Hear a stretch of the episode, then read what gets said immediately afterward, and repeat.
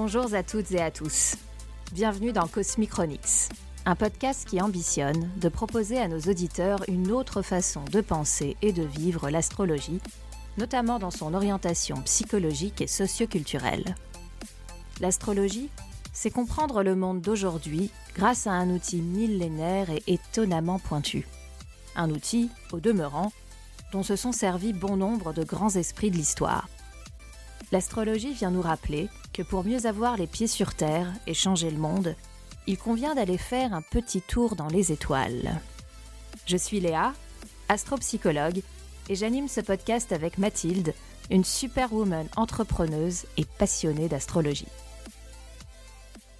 On vous l'avait dit, on vous l'avait promis, en 2021, on allait inaugurer l'année par Harry Potter. Alors, je vous dis tout de suite que ce sera pas un seul épisode, ce sera une série d'épisodes consacrés à la saga Harry Potter et à son analyse astropsychologique et astrologique tout court d'ailleurs, et littéraire. Euh, et nous allons commencer par le commencement, c'est-à-dire par son auteur, J.K. Rowling. Et euh, lors de cet épisode d'aujourd'hui, nous allons explorer la vie de J.K. Rowling, mais aussi et surtout son intérêt précoce pour l'astrologie, qui n'est pas nécessairement très connu, ou en tout cas trop peu connu. Et, euh, et bien voilà, voilà Mathilde, qu'est-ce que je peux dire d'autre? Bah, C'est super de te retrouver Léa en tout cas, euh, en ce début, en ce début d'année 2021. Euh, oui, donc on commence toujours par, euh, par la base. Alors là, y a, on a une petite variante puisque effectivement, euh, on s'est aperçu que euh, on commence toujours par le thème astral hein, des, des, personnes que, qu'on, dont on parle. Et là, on a une petite variante pour le thème de J.K. Rowling puisque je crois qu'on n'a pas son heure de naissance exacte, Léa. Non, alors ça c'est un grand mystère. Euh, parce que aussi je pense que J.K. Rowling, euh, connaissant la puissance de l'astrologie, oui. euh, intentionnellement ne veut pas donner son heure de naissance, puisque bon, on sait déjà beaucoup de choses en voyant un thème sans l'heure de naissance, mais il est vrai que on n'insistera jamais assez sur l'importance de, l'horaire exact, puisque c'est ça qui définit l'ascendant, euh, les angles et les maisons. Et puis, qui dit ascendant, qui dit euh, maison, qui dit angle, dit euh, planète maîtresse du thème notamment la planète qui régit le thème, donc la planète qui régit l'ascendant. Donc c'est vrai qu'il y a beaucoup d'éléments qu'on ne peut pas euh, prendre en compte, analyser, ouais, ouais. Euh, mais qui permet aussi pour J.K. Rowling, qui est immensément connue quand même, de garder euh, une privacy, une intimité que je pense elle veut garder et que d'autres personnes très connues euh, ne se soucient pas de garder parce qu'ils ne connaissent pas nécessairement la pertinence de l'astrologie et puisque elle, en toute connaissance de cause, sait tout ce qu'on peut voir dans un thème astral, ne souhaite pas qu'on fasse son analyse euh, psychologique à fond. Donc vous l'aurez compris, elle garde quand même aussi une petite part de mystère. Euh, simplement donc avec la date de naissance de J.K. Rowling qui est donc le 31 juillet 1965, on sait aussi qu'elle est née à Yates au Royaume-Uni on a quand même, on peut quand même euh, voir certaines choses sur son thème, même si on, comme Léa vous l'a dit, on peut pas tout voir. Et les choses vraiment qui sautent aux yeux euh, en premier lieu, c'est euh, déjà qu'elle a son soleil euh, dans le signe du zodiaque du lion. Et ensuite qu'il y a un amas planétaire, donc un regroupement, on peut parler de regroupement de planètes euh, dans un même signe, qui là est le signe de la Vierge. Donc ça, ouais. c'est des points quand même euh, très forts qu'on peut voir euh, au premier coup d'œil. Oui, ça, ça saute aux yeux, oui, ça c'est vrai. Mm. Voilà, donc qu'est-ce que tu peux nous dire, Léa, là-dessus? Quelqu'un quelqu'un qui a, si on peut parler déjà de l'amas planétaire, qui a autant de planètes, 4 ou 5, hein, selon ce qu'on veut bien... Parce que je crois que la planète Mar Mercure, on n'est pas tout à fait sûr, comme, y a pas le, comme on n'a pas l'heure euh, exacte. Le problème, euh, le problème du 30, enfin le problème, le 31 juillet euh, 1965 n'est en soi pas un problème, mais ce jour-ci, il s'avère que Mercure a changé de signe. Euh, vers, euh, euh, j'ai pas l'heure exacte sous les yeux, mais vers midi, heure britannique, le Mercure est passé de la constellation du Lion à la constellation de la Vierge. Donc si Rowling est née avant midi, elle a vraisemblablement Mercure en Lion, et si elle est née après midi, elle a vraisemblablement, enfin non, elle n'a pas vraisemblablement, elle a Mercure mmh. en Vierge, mais ça, on ne le sait pas. même si on peut le déduire et certains te diront que forcément, avec son imagination, elle a Mercure en lion, mais ça, ça ne se définit pas simplement par l'imagination débordante de Rowling, ne se justifie pas euh, simplement parce qu'elle aurait euh, Mercure en lion. Elle peut avoir Mercure en vierge et quand même avoir une imagination débordante parce que elle a euh, son soleil en lion et que et qu'encore une fois on ne connaît pas son ascendant donc on ne peut pas savoir si c'est sa planète maîtresse Mercure mais en tout cas Mercure est le maître de ce, de ce dont tu as parlé, de cet amas en vierge, qu'on appelle techniquement en astrologie un stellium. Mercure est le maître, c'est-à-dire il, régit le signe de la Vierge et donc il régit toutes ces planètes. Il les prend un peu en mhm. chapeau. Il les chapote, pardon. Ouh là là, prendre, prendre en chapeau. Voilà, nouvelle expression de 2021. C'est le choix euh, du livre d'Harry Potter. c'est le choix C'est ça, absolument. Voilà, c'est bien à propos. Comme quoi, rien n'est un hasard. Voilà. Euh, et donc, du coup, euh, ça, c'est aussi une variante qu'on ne peut pas connaître ce jour-ci, précisément. Est-ce que, est-ce que tu peux nous, donner quelques petites caractéristiques du signe astrologique de la Vierge, justement, pour qu'on puisse un peu plus comprendre la personnalité de J.K. Rowling?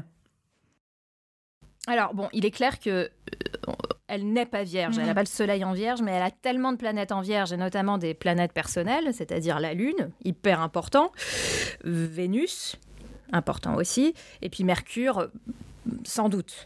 Et puis, elle a deux planètes. Elle a la conjonction transpersonnelle de des gens qui sont nés cette année-là euh, de Pluton-Uranus en Vierge. Donc, euh, il est possible qu'elle ait cinq planètes en Vierge, ce qui fait quand même beaucoup sur 10 euh, planètes. Hein, c'est la moitié. c'est la moitié de, toutes les planètes qu'on peut avoir.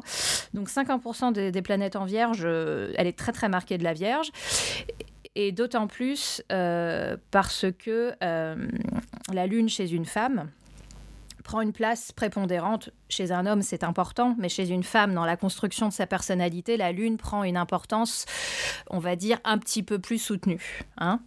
Euh, mais quelle que soit d'ailleurs son orientation sexuelle, rien à voir. Mais quand on est biologiquement en tant que femme, la lune euh, a une incidence dans la construction de la personnalité très très importante.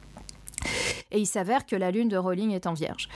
Alors, euh, qu'est-ce que ça veut dire? Ça, pourrait vouloir dire plein de choses. En tout cas, ce qui est sûr, c'est que le fait de communiquer, d'apprendre, alors pour elle d'écrire, mais euh, de, façonner euh, et de penser via les mots, via l'apprentissage, via le travail, sont des non seulement des qualités qu'elle a, mais des besoins primordiaux chez elle. C'est sa façon d'exister, quand on a la Lune en Vierge, il y a un souci. Alors, chez elle en particulier, parce qu'elle a la Lune conjoint Pluton, hein, donc c'est traduire en mots des, émotions profondes, primordiales, archaïques, euh, universelles, etc. Euh, sa Lune n'est pas conjointe à Pluton exact, ils sont à 7 degrés d'orbe, mais enfin, c'est quand même une conjonction, parce que quand on traite des luminaires, c'est-à-dire du Soleil et de la Lune, on compte toujours euh, les aspects un peu plus larges quand le Soleil est aspecté et la Lune est aspectée. Euh, si on a 7 degrés ou 8 degrés d'orbe, ça compte comme un aspect euh, important quand on parle du Soleil et de la Lune. C'est un petit peu moins le cas quand on parle de Vénus, de Mercure et des autres planètes qui ne sont pas les luminaires. Est-ce que tu peux juste nous rappeler ce que c'est qu'un orbe? Parce que je pense que tout le monde ne le sait pas. Alors un orbe, c'est la différence de degrés, hein, parce qu'on sait que on sait qu'une planète dans le thème euh, se trouve toujours à un degré précis du signe dans, lequel elle se trouve. Et euh, quand deux planètes se rencontrent, euh, elles se trouvent soit collées exactement au même degré, par exemple, disons Mercure en Lion conjoint Vénus en Lion à 14 degrés, il y a 0 degré d'orbe. Ce qui est important de retenir, c'est que l'orbe, c'est la différence, le différentiel de degrés dans l'aspect entre deux planètes. Donc par exemple, si euh, quelqu'un a une lune en scorpion à 12 degrés du scorpion et Uranus en scorpion à 15 degrés du scorpion, il y a une conjonction à 3 degrés d'orbe de différence. Hein, donc l'orbe, c'est le, le différentiel des degrés. Euh, alors Rowling a une conjonction large certes, un orbe large, mais une conjonction entre sa lune en Vierge et Pluton. alors ça veut dire beaucoup de choses. Pourquoi je parle de Pluton? Parce que c'est intrinsèquement lié au vécu de sa lune. elle, écrit, elle a toujours aimé travailler à l'école, elle a été une bonne élève, des petites. Euh, une élève assez d'ailleurs euh, le côté un peu euh, vierge. Hein. Vous savez, quand il y a un vierge dans la classe, qu'il, est le soleil en vierge, qu'il est l'ascendant vierge ou la lune en vierge, c'est plutôt celui qui aime bien répondre bien aux questions, bien faire son travail, bien faire ses devoirs. c'est plutôt le côté bon élève. Donc, c'est le côté bon élève. Et puis parfois, dépendant de, d'autres aspects de la personnalité, un côté un peu je sais tout et qui ne pense pas à Hermione d'ailleurs. dont Rowling a dit que c'était elle finalement. Même si elle a mis d'elle dans d'autres personnages. Mais Hermione, euh, selon Rowling et selon bah, le bon sens, c'est vraiment le portrait de Rowling, euh, petite fille et étudiante. Et d'ailleurs, Hermione, et on le verra plus tard, euh, dans Harry Potter, est née le 19 septembre et donc du signe de la Vierge. soit dit en passant. Oui, tout est travaillé chez, chez Rowling, on le verra un peu plus tard, mais rien n'est laissé au hasard. Voilà. Euh, c'est vrai que du coup, quand on voit cet amas planétaire et qu'on pense au signe de la Vierge, c'est vrai que c'est un signe que tu disais effectivement très travailleur, où la valeur travail est primordiale. Mais du coup, là-dedans, on voit pas très bien euh, d'où pourrait venir l'imagination débordante euh, de J.K. Rowling. Et là, on, on pourrait éventuellement parler peut-être plus de son soleil je crois, qui est plus lié à, une imagination, à l'enfance peut-être? Ça pourrait être plusieurs, plusieurs choses, parce que si Mercure est en lion, ça pourrait aussi être Mercure en lion, parce que Mercure, c'est le maître de la Vierge et c'est le mode d'expression qu'on a au monde. Comment on utilise les mots, comment on pense la vie, comment on imagine, comment on, comment on utilise son esprit. Et si on a un mental, un Mercure en lion, il, a tendance à être très imaginatif. Il est, il est, il est visionnaire, euh, il est plein d'idées, il est plein de couleurs. Et, Donc ça pourrait euh, correspondre. Il a un aspect. Euh, ouais, ça pourrait correspondre. On n'est pas, tout à fait sûr. Et puis sinon, évidemment, il y a le soleil en lion, qui de toute façon, lui, ne bouge pas.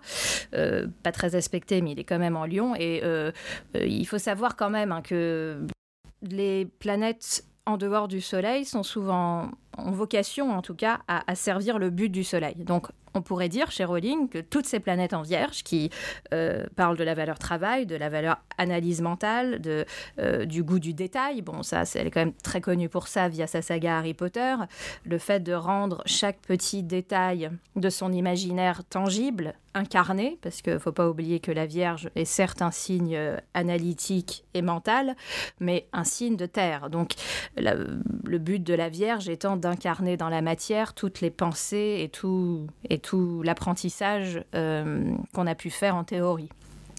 Et euh, chez Rowling, il s'avère que toute cette attirail vierge qu'elle a qu'elle porte en termes de qualité, euh, vient au service de son soleil en lion, qui est l'imaginaire, qui est le partage d'un monde riche de d'amitié, de d'aventure, d'espoir.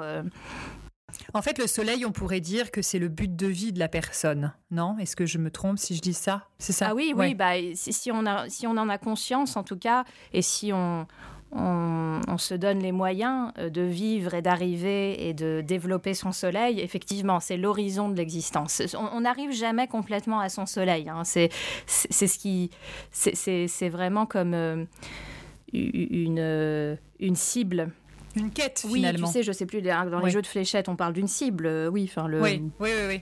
il doit y avoir un mot technique que je ne connais pas.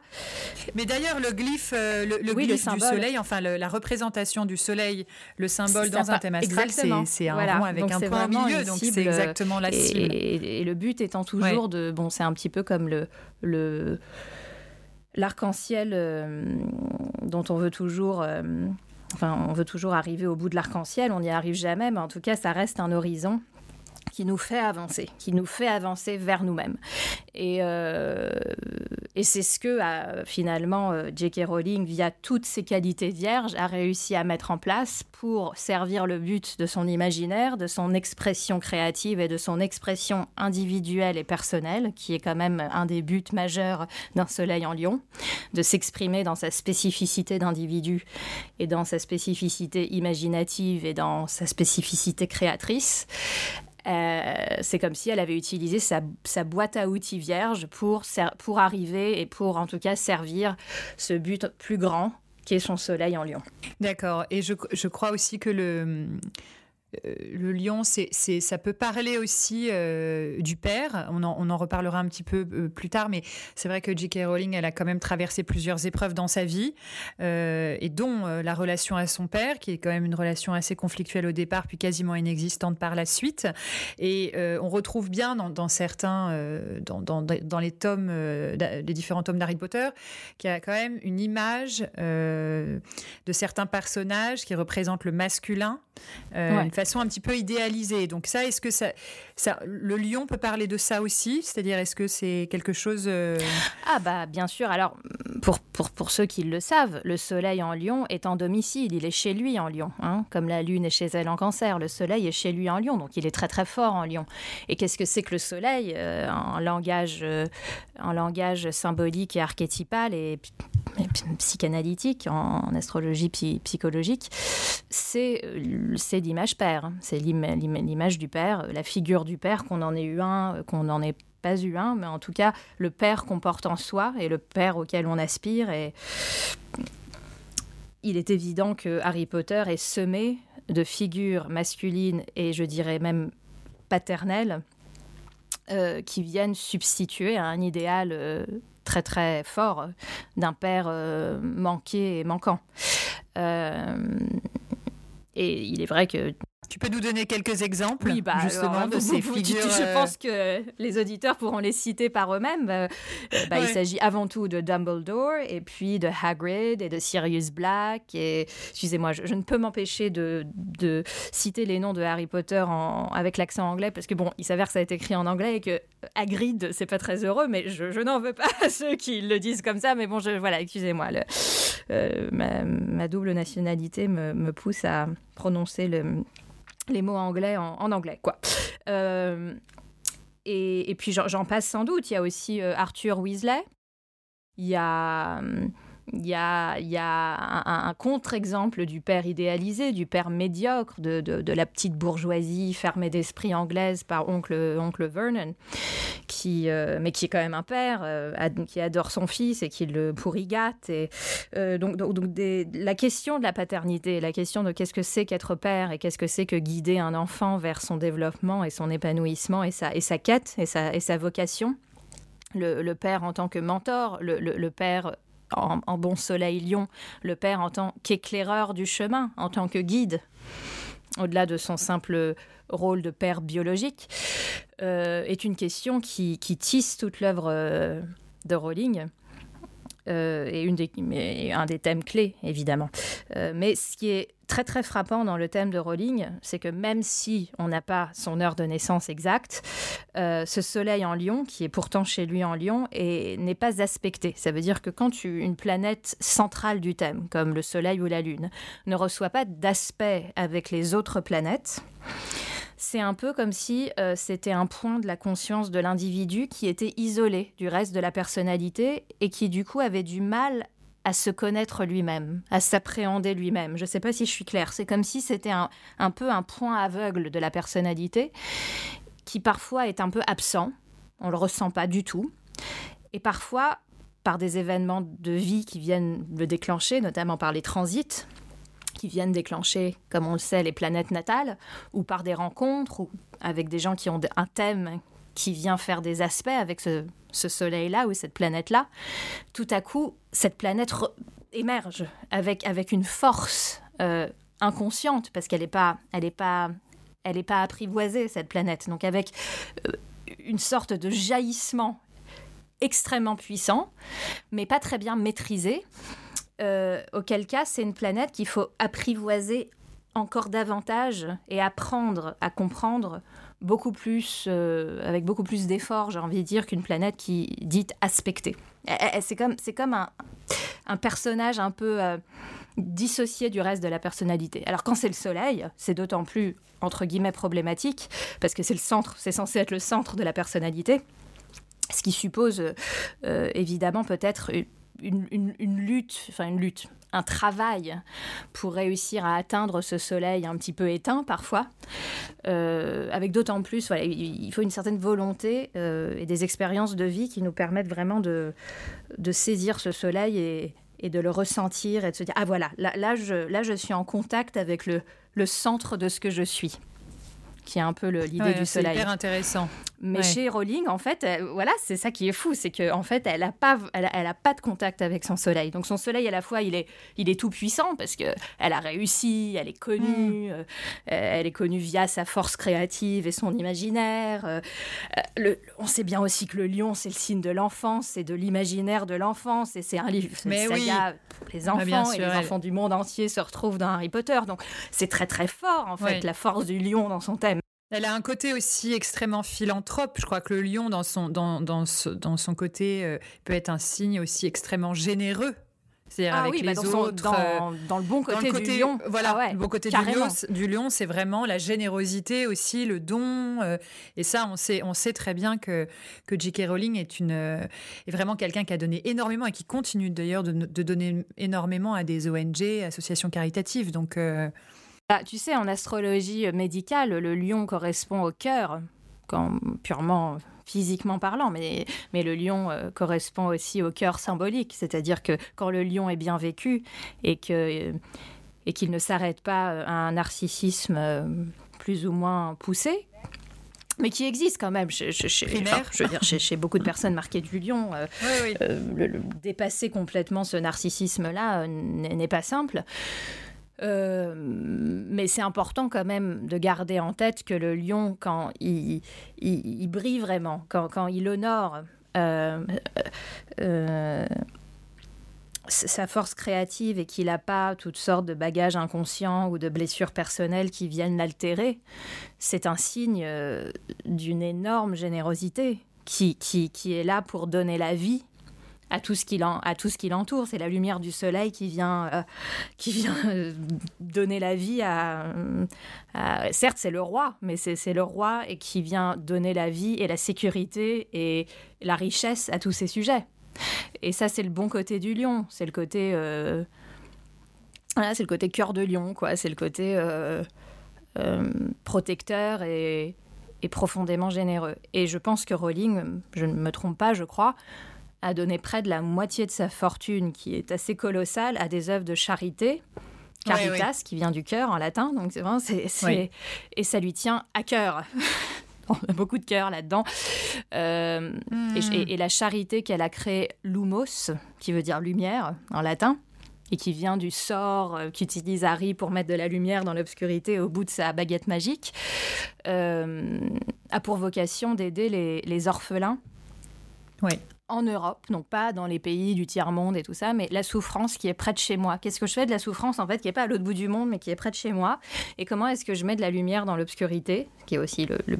c'est la fonction du, soleil, euh, et de s'occuper d'enfants. D'enfants hmm. qui n'ont pas eu de parents, qui n'ont pas eu de parents capables d'être parents pour une raison ou pour une autre, c'est pas un reproche, mais qui n'ont pas pu être parents, et euh, faillir à, cette énorme énorme problème, qui en fait est le problème de toute une vie, et de redonner la vie à ses enfants via un père, via, enfin, évidemment qu'on a besoin d'une mère, mais mm. via une famille, c'est-à-dire, et la famille, c'est quoi? C'est le pater, c'est la structure familiale, et donc via l'idée de, de, de, donner une, une, mm. une, place, une place dans le monde à ses enfants.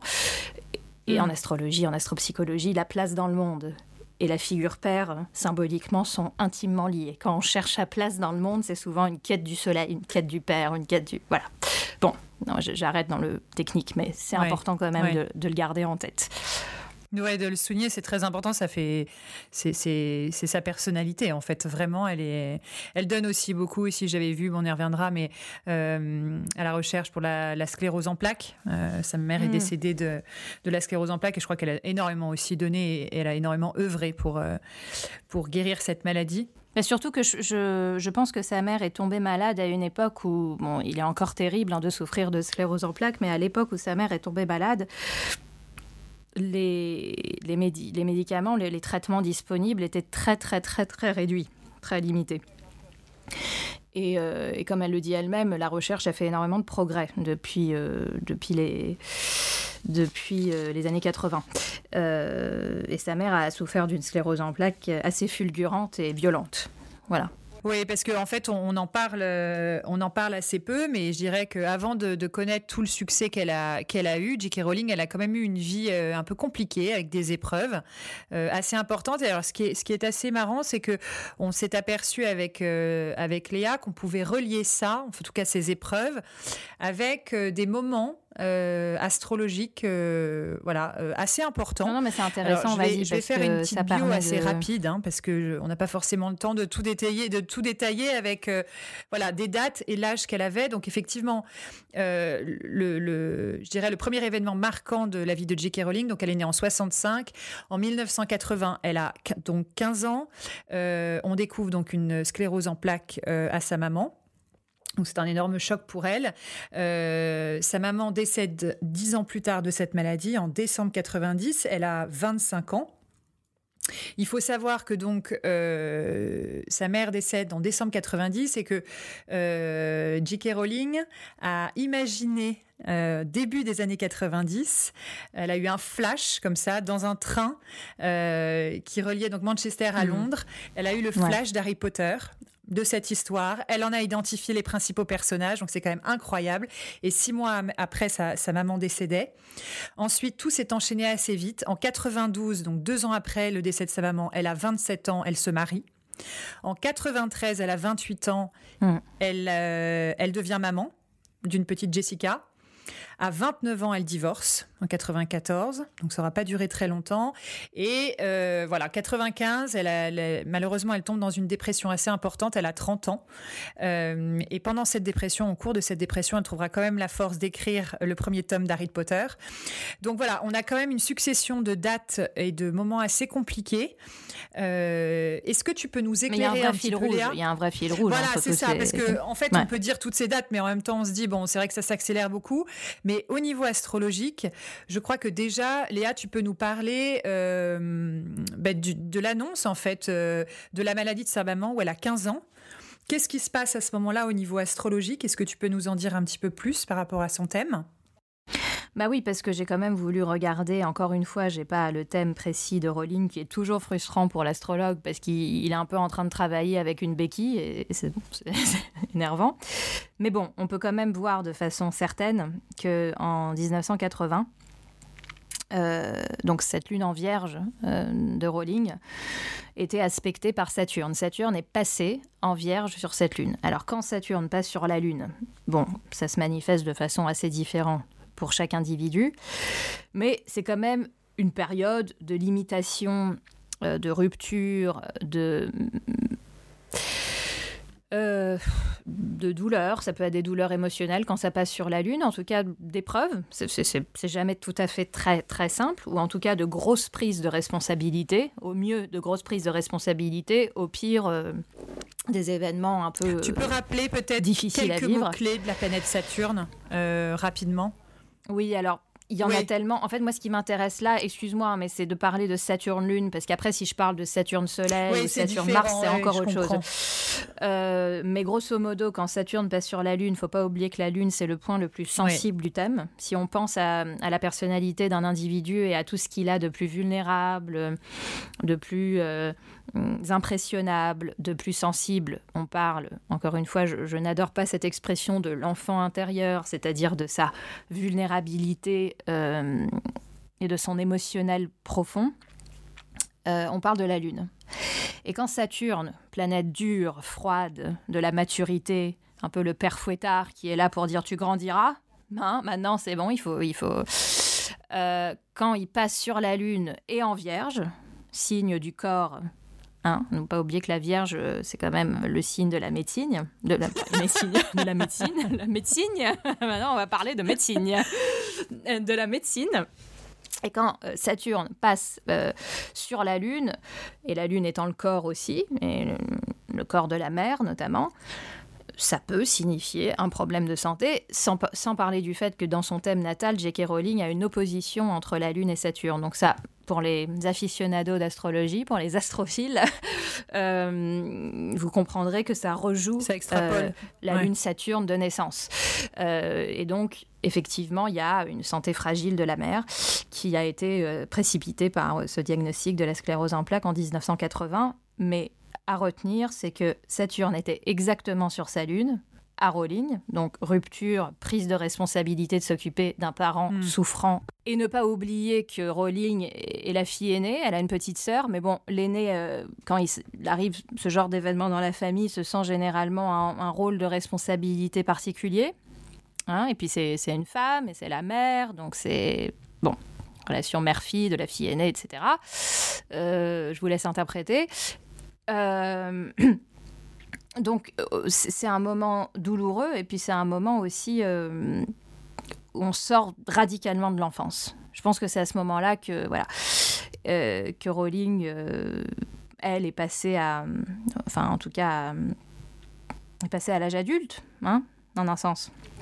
Oui, D'autant plus que je, crois qu'elle peut pas tellement euh, se rapprocher de son papa à ce moment-là ou compter sur son papa à ce moment-là. Je crois qu'elle, euh, depuis, depuis toute petite, elle a des relations un peu compliquées avec son père, donc elle a dû se sentir vraiment seule face à la maladie de sa maman. Quoi. Alors, à, cette époque, bon, le père était là, hein. il était sous le même toit, il s'occupait de, la, de sa maman, euh, il était physiquement là, hein, c'était pas un père qui a fui le, domicile familial.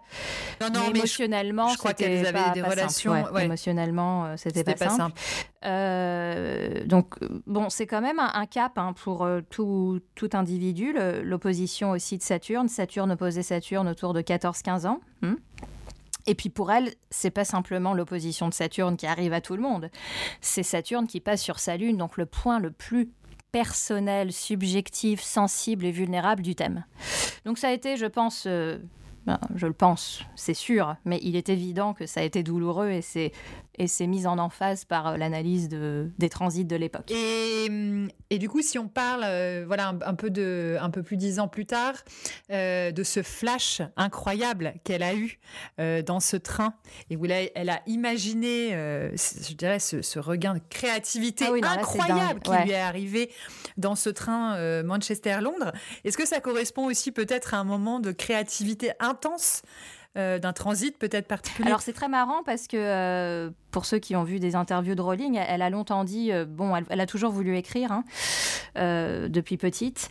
Et puis sa mère et sa sœur, dont elle était très proche, puis sa sœur toujours, euh, lui demandait souvent Mais alors, tu dis que tu veux écrire, mais alors voilà, est-ce que tu as, écrit ton roman? Est-ce que tu as réussi à sortir ton roman? Et elle disait Oui, non, mais j'ai envie d'écrire. Je, je, vous mens pas quand je dis que je vis pour écrire, mais que je n'ai pas l'idée. Je n'ai pas l'idée qui me permet d'incarner. J'ai pas une idée euh, suffisamment forte, suffisamment puissante pour pouvoir vouloir l'incarner euh, au travers d'un livre. Et je cherche cette idée, mais elle m'échappe. Donc elle écrivait quand même. Hein. Elle écrivait, elle écrivait des pages pour elle, des essais de romans, de bon mais rien de concluant. Et puis un jour, euh, je crois de... Alors, je sais plus si c'était en hiver ou en été, je l'avais noté quelque part, mais en tout cas, elle, travaillait à Manchester à l'époque. Et elle faisait des allers-retours entre Manchester et Londres. Elle avait un petit appartement à, Londres. Et elle rentrait de Manchester et le train euh, était très très en retard. Elle est restée coincée à la gare de Manchester, me semble-t-il. Et puis enfin, quand il est parti, euh, elle a eu, on ne peut pas l'appeler autrement, un flash. Hein, c'est le mouvement peut-être du train qui était inspirant, le fait d'être un peu détaché du quotidien quand on est en train comme ça, on est dans une dimension un peu parallèle. Elle a vu devant ses yeux, enfin selon ses termes, elle le décrit, elle a vu se matérialiser devant elle un petit garçon aux cheveux noirs en pétard, tout maigre, avec des lunettes. Et elle a rencontré, comme presque une vision, je pense pas qu'elle soit folle, mais elle a une sorte de. Vraiment, c'était tangible pour elle. Elle a rencontré ce petit garçon. Et elle est sortie du train. Et là, elle a décrit ce sentiment comme une exaltation, comme quand vous rencontrez quelqu'un, vous avez un coup de foudre, vous tombez amoureux, vous savez, y a, je vais vivre quelque chose d'extraordinaire avec cette personne, je le sens, je ne sais pas pourquoi, c'est une sorte d'intuition qui vient de nulle part, ça arrive euh, d'on ne où et ça repart aussi vite. Et ça, c'est effectivement pour un astrologue, ça évoque la planète Uranus, des transits d'Uranus, c'est un flash, c'est une surprise, c'est complètement euh, inopiné. Elle avait à ce moment-là Uranus qui faisait un trigone exact à sa Vénus. Vénus, c'est la créativité, l'expression de ce qu'on aime, l'expression de soi chez elle qu'elle a en vierge, donc au travers du mental, du travail, de la... Et c'est quand même frappant que la rencontre avec Harry, la hmm. rencontre symbolique, la rencontre, voilà, le, flash, le, moment où il y a eu un tournant, et qu'elle a commencé ensuite à rentrer dans son petit appart de Londres et à hmm. écrire des tonnes et des tonnes et des tonnes et des tonnes de tout ce qu'elle ressentait. Oui, parce que je crois qu'elle avait absolument rien dans ce train pour écrire. C'est-à-dire que c'est ça, ouais. Tout était dans son imagination et elle s'est dit mais voilà, je peux absolument pas écrire, mais elle a tout gardé en tête et dès qu'elle est rentrée, elle, a, écrit, elle a écrit tout ce qu'elle avait imaginé. ça remet en question les gens qui disent que l'inspiration c'est euh, un c'est un hoax. Hein.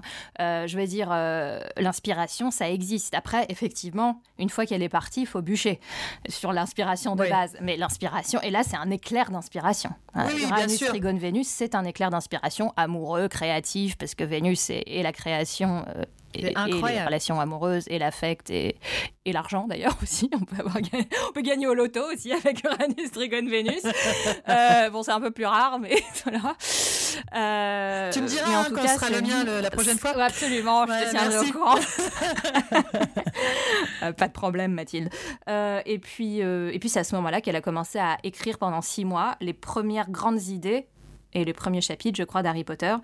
Sauf que, bah, Mathilde, tu, je crois que tu l'as recherché, tu, tu le sais, six mois après, sa maman meurt. Oui, sa maman décède, effectivement, en décembre 90. Donc là, c'est. Euh, bah là, c'est très, très, très, très dur pour elle. On imagine, euh, on imagine bien. Et puis ensuite, euh, donc j'en parlais tout à l'heure, arrive cette période. Euh, on aurait pu dire que finalement, ça allait peut-être aller mieux puisqu'elle se marie en 92. Donc on peut imaginer que ça soit quand même quelque chose d'heureux, mais malheureusement, ça va pas se, ça va pas se passer très, très bien. Et donc dans ces, dans ces années 27, 28, 29, 30 ans, je sais qu'on en a parlé un peu plusieurs fois, Léa. Il y, a quelque chose qui se passe, hein, je crois, dans pour chaque individu à ce moment un petit peu charnière entre la vingtaine, début de la trentaine. Euh, et là, on voit bien que chez elle, c'est un moment quand même de crise. Alors pour elle, on peut dire que le retour de euh, Saturne, ça a été incarné euh, sous toutes ses facettes. parce que bon, chez certains, ça peut être effectivement une prise de responsabilité particulière, un changement de vie, un changement de cadre. Bon, chez elle, il s'avère qu'elle est devenue mère, donc responsabilité ultime. Oui. Euh, divorce, donc il y a une rupture. Hein. Mm. le divorce n'est pas euh, très éloigné du mariage. Ça, c'est il y a deux ans de. Ouais, qui sont des institutions euh, éminemment saturniennes. Le, mariage et le divorce, c'est la loi. La loi mm. qui légalise les unions, les désunions pour des raisons ou pour une autre. voilà en tout cas, séparation, départ du Portugal avec sa petite Jessica de six mois. Elle revient en étrangère quelque part au Royaume-Uni. Elle se retrouve sans le sou, toute seule, pas dans un état psychique extrêmement réjouissant, euh, à Édimbourg où vit sa sœur et son mm. mari. Mm-hmm.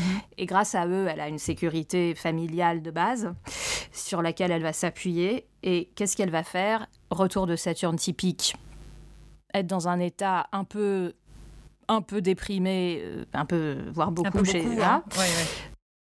Et, et, autre chose de très important au retour de Saturne, et notamment qui s'est manifesté chez elle de la sorte, c'est une essentialisation des raisons euh, de sa vie. Je m'explique. Si tout se casse la gueule, pardonnez l'expression, qu'est-ce qui reste d'essentiel? Qu'est-ce qui reste de solide? S'il reste plus rien, eh ben, il va falloir tout reconstruire. S'il reste une chose, qu'est-ce que je fais avec cette chose? Qu'est-ce que je construis avec cette chose? Et qu'est-ce qui restait pour euh, Rowling?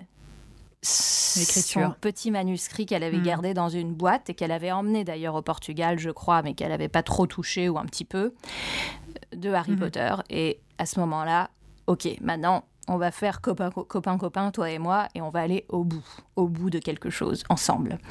Et euh, je crois que c'est ça qui l'a, très très honnêtement, qui l'a empêché de sombrer trop trop bas. Je, je, pense pas qu'elle était, enfin je sais pas, hein, je suis pas, j'étais pas là avec elle, mais je crois pas que c'était une dépression clinique, dans le sens où elle a pas été hospitalisée ou elle a pas. Mais, euh, mais son son lien à la vie, son, sa, sa, lifeline, comme on dit en anglais, a été l'écriture de Harry Potter. Et grâce à ça, elle a pu s'occuper de sa petite Jessica. Elle a eu la force vitale de d'aller puiser dans son soleil en lion, parce que, un, faut pas oublier que le soleil, c'est aussi là où gît la force de notre vitalité. Oui, il y a une combativité quand même euh, ouais. chez elle. très ouais, forte. puis qui est aussi, on va dire, poussée par les, par les circonstances. Quand on sait qu'on n'a plus rien à perdre et que on a tellement, Ouais, bien sûr. tellement plus rien d'autre à faire que de, de redonner sens à sa vie, et ben quelque Mm. part, qu'est-ce qu'est-ce qu'on va faire au pire quoi? C'est ce qu'elle disait elle-même. Elle va avoir 40 refus d'éditeurs, et ben quoi? Au moins, elle aura écrit ce livre. Elle sera allée au bout de quelque chose Ouais, tout à en fait. elle. Et, et je pense aussi d'ailleurs, euh, petit aparté, que c'est une des raisons pour euh, lesquelles Harry Potter a eu tellement de succès. Ça vient de ses tripes, ça vient d'un vécu, même si c'est orné de toutes sortes Ouais. de créatures de son imagination et que c'est bon, c'est un livre, euh, voilà, un conte, mais que ça vient d'un niveau de sa personnalité qui est complètement, entièrement vécu dans les racines euh, de son être, quoi. Et ça, je pense que les gens le sentent en le Mm. lisant sans même que ça soit articulé et que ça touche. Et pour, euh, et pour expliquer un petit peu plus généralement ce qu'est le, le retour de Saturne, donc on est d'accord que chacun d'entre nous euh, a un retour de Saturne, c'est-à-dire c'est, c'est, est-ce que ça se matérialise pour tout le monde de la même manière? Est-ce que c'est ça tombe à peu près au même moment dans la vie de chaque personne? Ou est-ce qu'il y a des changements un petit peu? Parce que j'imagine que les gens qui nous écoutent ne savent pas forcément euh, ce que c'est que le retour de Saturne. Oui, non, il Voilà, n'y a pas de raison qu'ils le savent. Euh, D'ailleurs, euh, c'est très bien si vous ne le, sa- le- le savez pas, parce qu'on va vous l'expliquer. Euh, mais oui, alors, selon l'année de naissance, le retour de Saturne peut soit tomber à 28, 29, 30 ans. C'est grosso modo, ça bouge un peu astronomiquement. En tout cas, c'est ce, point charnière. Il faut savoir que les cycles saturniens dans la vie sont des cycles de 7, donc grosso modo 28 ans, mais ça peut être un- peu plus tard, hein, notamment dans nos années à nous, dans nos générations à nous, c'est un peu plus tard. Et ça dépend de, bah, de tas de choses, hein, du thème de la personne, euh, euh, du thème individuel, du thème natal. Saturne ne tombe pas dans la même maison, ne fait pas le même aspect aux planètes personnelles. Euh, Le retour de Saturne ne se vit pas de la même manière chez tout le monde, du tout, du tout, du tout.